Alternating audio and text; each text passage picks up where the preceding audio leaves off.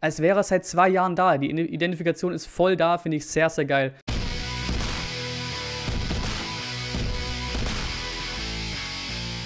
Und dann 19 zum Nachbericht zu unserem 1 zu 1 bei Eintracht Frankfurt. Wir machen die Highlights durch. 79. 1 zu 0 Philipp Kostic, wer auch sonst. 82. rote Karte von Anton und den 88. Wir nehmen den Punkt aus Frankfurt mit. 1 zu 1 Neuzugang, Bundesliga-Debüt für uns durch Omar Marmouche. Gehen wir direkt ins Spiel. Erstmal eine 9 von 11 im Startelf-Tipp, weil First mit Infekt ausgefallen ist und eben Marmouche gestartet hat statt Al-Gadoui. Äh, über weite Strecken, ja, Club wissen alle, war es kein wirklich besonders attraktives Spiel. Ähm, aber wie im Vlog auch gerne nochmal abchecken, das Ding, war es natürlich trotzdem wieder ein unsagbar geiles Feeling und sensationelles Erlebnis, wieder auswärts dabei gewesen zu sein ähm, und auch akustisch ein absolutes Heimspiel dort, super Support gewesen. Ähm, erste Halbzeit war jetzt ein bisschen ne, Schuss, Schuss drüber von Hauge, die Einzelaktion von Marmusch da scharf, äh, Massimo Abschluss, Lamos verfehlt, ähm, sonst auf beiden Seiten sehr, sehr fahrig, sehr schludrig, gerade aus der Defensive raus, kam bei uns gefühlt nicht mehr als drei Pässe am Stück an. Und am Ende steht dadurch tatsächlich eine Ballquote, eine Passquote von 68 Prozent, was ist halt wirklich absolut unterirdisch ist. In der zweiten Halbzeit wurde dann das Spiel ein bisschen besser, eben nach den Wechseln äh, auf beiden Seiten. Da kam erstmal Kostic rein, der sich auch von weiten Kreisen der Frankfurter Fans wirklich frenetisch gefeiert wurde für sein Comeback quasi. Äh, war wirklich wild teilweise, jede Ballberührung, jede Aktion. Auch Jakic, Jakic kam rein bei den Frankfurtern. Ähm, ja, Müller segelt nochmal schön den Ball vorbei, den Hinteregger an die Latte köpft. Da hat man sehr, sehr Glück gehabt. Ähm, und eben dann auch in der 62. Minute dann unser Zweifachwechsel. Kulibali kam rein, hat wirklich frischen Wind gebracht. Äh, für Massimo Beas Andreas kam auch zu seinem Bundesliga-Debüt äh, für einen ja, etwas unglücklicheren Auftritt von Klimovic ähm, und drei Wechsel eben nach 70. dann. Also die Wechsel haben wirklich nochmal das Spiel ein bisschen geholfen. Ähm, Boré kam bei der SGE und bei uns kam Mangala zum Comeback ähm, für einen ja auch unauffälligen Clement und äh, Ito kam rein für einen mal tatsächlich schwächeren Borna Sosa. Tore rausgespielt bekommen trotzdem beide Mannschaften nicht. Da muss der Schiri helfen. Also liegt wirklich traumhaft mit der Hacke, legt davor, aber natürlich logischerweise aberkanntes 1-0 von Frankfurt. Ähm, wir hatten dann noch eine Chance durch Marmusch in der 76. der noch durch eine Grätsch dran gehindert wurde, einmal 0 zu 1. Die Führung bringt dann so gesehen ein technischer Fehler von Mangala erstmal, den man schon durchaus angesehen hat, dass er lange, lange raus war. War nicht die beste Partie von Mangala, als er reinkam. Eben der Ball kommt zu Kostic dann und er macht das natürlich dann. Ne? 1-0, 79. Minute, absolut Kostic-Style. Von links scharf, rechts äh, lange Ecke. Pfosten unhaltbar. Das war vollkommen klar mit der Vorgeschichte, dass der Kollege bei uns, habe ich auch im Vorbericht gesagt, dass der Kollege uns eine Hütte reinhauen wird. Ähm, und dann, ja, rote Karte, wir schwächen uns, zehn Mann nur noch durch einen, ja, gefühlt war an der roten Karte fast der Einwurf nur schuld. Also unfassbar schlechter Einwurf von Ito und natürlich Anton auch Stellungsspiel hier und da, aber ne, reißt runter, zum Glück noch irgendwie vor dem 16er, sonst jetzt noch wiedergegeben und eben in der 82. bekommt er glatt rot. Da gab es tatsächlich rund um diese rote Karte nach dem Spiel ein paar, ne, ein paar Diskussionen, wenn man sich die Wiederholungen tausendmal anguckt. Auch Missint hat, das, hat es gesagt, dass es vielleicht gar nicht so klar rot war. Aber für mich auch einfach schon ein ganz doofes Argument, aber einfach wegen dem dummen Einwurf schon hat man sich diese rote Karte da hinten verdient und für mich bleibt es auch weiter rot.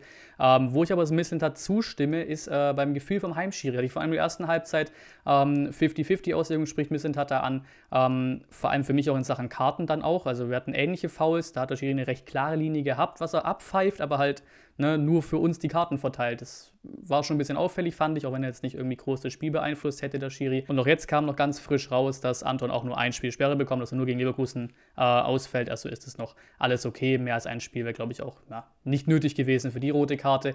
Und es wäre eben doch nicht unser VfB unter Rino und Co., wenn er sich jetzt aufgeben würde. Und Marmusch belohnt sich für sein sehr, sehr starkes Debüt äh, bei uns im VfB-Dress mit etwas Glück, aber wirklich mit vollem Willen bringt das Ding irgendwie über die Linie. 88. Kurzverschluss, live auf Kamera gehabt. Das war ein Wahnsinnsmoment. Ähm, sensationell schön, so einen Moment zu feiern. Und bei ihm sieht man auch sehr, sehr geil, dass er genau weiß, für was er hier ist. Ein Jahr Laie, ohne Kaufoption. Ähm, und sich halt beweisen. Ne? Der pusht den Fanblock vor der Eckpfanne, zeigt nach dem, nach dem Spiel das typische hier auf die Brust hauen als wäre er seit zwei Jahren da. Die Identifikation ist voll da, finde ich sehr, sehr geil. Ähm, hoffentlich kann es natürlich so weitergehen, ne? war jetzt erstmal ein Spiel, aber hoffentlich geht es so weiter mit dem guten Omar. Vorbei war trotzdem nicht, ne? 90 plus 4 kommt nochmal, bekomme ich schöne Aller-Flashbacks, war damals auch im Stadion beim 1 zu 2 mit dem Sidefights hier. Ähm, und jetzt war aber diesmal der Fußballgott auf unserer Seite. Boré kommt völlig frei zum Schuss, sehr, sehr wild, aber gut, am Ende hat man, glaube ich, wirklich gefühlt ein, maximal zwei Verteidiger noch auf dem Platz stehen, nachdem noch Al-Gadoui, glaube ich, für Kempf kam natürlich irgendwie aufs 1 zu 1 zu gehen, was ja noch funktioniert hat. Müller ist noch dran, ne? da muss man ihn mal loben, äh, lenkt den Ball in die Latte, dann kommt der Ball zurück auf den Boden, geht an den Rücken und dann bekommt er einen Drall, den man gefühlt noch nie gesehen hat. Also normalerweise fliegt das Ding rein, aber er bekommt so einen unfassbaren Drall, dass sich der Ball zu Müller zurückdreht und eben nicht ins Tor erst nehmen kann. 1 zu 1 Endstand, was sehr, sehr wichtig und sehr, sehr stark ist in Unterzahl. Ähm, am Ende Klar, für die Frankfurt ein bisschen unglücklicher, logisch, wegen diesem Last-Minute-Effekt, aber würde auch sagen, dass es nicht komplett unverdient war, dass wir da einen Punkt mitgenommen haben. In der Tabelle klettern wir damit nach vier Spieltagen auf Platz 10. Frankfurt weiterhin sieglos. Ähm, die sind auf Platz 15 tatsächlich. Frankfurt ist einer von fünf Clubs jetzt mit drei Punkten am Start und wie einer mit, von drei Clubs mit vier Punkten am Start. Für Frankfurt, wie gesagt, kommt Fenerbahce, Heimspiel Euroleague, äh, erster Spieltag. Ähm, dann geht es nach Wolfsburg, dann kommt Köln. Für uns am Sonntag äh, Leverkusen zu Hause, dann nochmal Sonntag Bochum auswärts und dann Anfang Oktober das Heimspiel gegen Hoffenheim. Der Man of the Match sollte ziemlich klar sein, die anderen drumherum waren ein bisschen unklar, aber ich habe was aufgestellt. Wie immer, Community Tab, Abstimmung rein da und natürlich auch jeglicher Kommentar, alle jegliche Meinung zum Spiel ab in die Kommentare damit. Ähm, Marmusch, wie gesagt, mit seinem sehr, sehr vielversprechenden Auftritt und eben auch dem 1 zu 1 ist da natürlich mit dabei. Ähm, vorbereitet hat es Kulibali, den ich auch sonst fand, wirklich mit einem erfrischenden Auftritt nach seiner Rückkehr. Ähm, deswegen hat, bekommt er einen zweiten Platz und trotz des Patzers fast mit Gegentor, ist die Latte-Aktion, bekommt man Müller den dritten Platz. So, äh, viele sagen noch, er ist nicht der perfekte Kobler-Satz. Würde ich bisher auch noch nicht unterschreiben, dass er das ist. Aber einfach für diese Parade in der 94. die doch schon wichtig war. Vielleicht auch so ein bisschen ein kleiner Push für ihn jetzt, ähm, weil noch nicht alles gelaufen ist, noch nicht alles optimal gelaufen ist. Aber da war es sehr, sehr wichtig. Ähm, und dann haben wir alle drei im Voting. Womit wir auch zu den Tweets of the Match kommen. Nummer 1, 68%, wenn du mit der Passcode in Unterzahl und nur zwei abgegebenen Schüssen aufs Tor einen Punkt in Frankfurt holst, dann sollte man sehr zufrieden sein. Ich bin's. Wie gesagt, unterschreibe ich 100%, bin ich auch. Dann das 1 zu 1 war nicht nur wegen dem einen Punkt wichtig, sondern auch für die Moral. So verliert man nicht drei Spiele am Stück und hat eine eventuell schlechte Stimmung, die die junge Mannschaft verunsichern könnte. Ich glaube nicht, dass es wieder irgendwie eine Stimmung kreieren können, die uns groß verunsichern. Ich bin ja gerade sehr, sehr selbstbewusst, was unseren Kader angeht äh, oder die Mannschaftsgefüge angeht und so Geschichten, aber stimme ich trotzdem generell natürlich zu dem Kommentar. Ähm, sehr wichtig und natürlich steht jetzt trotzdem auch wieder ein sehr, sehr spiel schwieriges Spiel gegen Leverkusen äh, vor der Tür, deswegen war es wahrscheinlich da auch nochmal umso wichtiger, eben da nicht ein Negativerlebnis in Sachen Ergebnis mitgenommen zu haben in Frankfurt. Und der letzte Kommentar, wie soll es anders sein, muss auch noch Marmusch nochmal äh, ja, gewidmet sein. Bei Marmusch hat man sofort gesehen, welche Qualität er hat und wie er brennt mit der Einstellung und fußballerischen Klasse könnte diese Saison durch die Decke gehen. Schade, dass keine Kaufoption vorhanden ist. Der Junge hat einen wahnsinnig guten Eindruck. Ähm, ja, muss man auf jeden Fall sagen. Also wirklich, das gefällt mir sehr, sehr gut. Er ist mit Herzblut dabei. Gefällt mir sehr gut, der Spieler, Spieler bisher.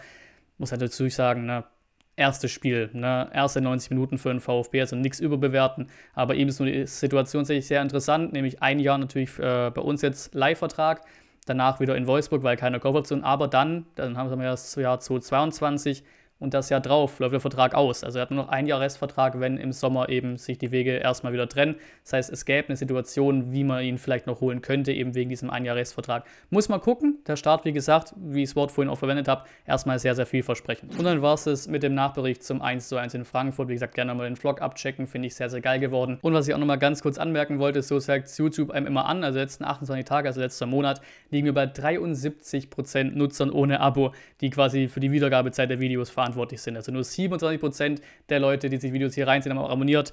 Gerne das ein bisschen anheben, würde ich sehr, sehr feiern, gerade eben, weil wir auf dem Weg sind zu den 2K. Die Road 2K ist ja gerade gut am Laufen, deswegen da gerne das Abo dalassen, wenn euch die Videos gefallen. Dann vielen Dank fürs Zuschauen und bis zum nächsten Mal.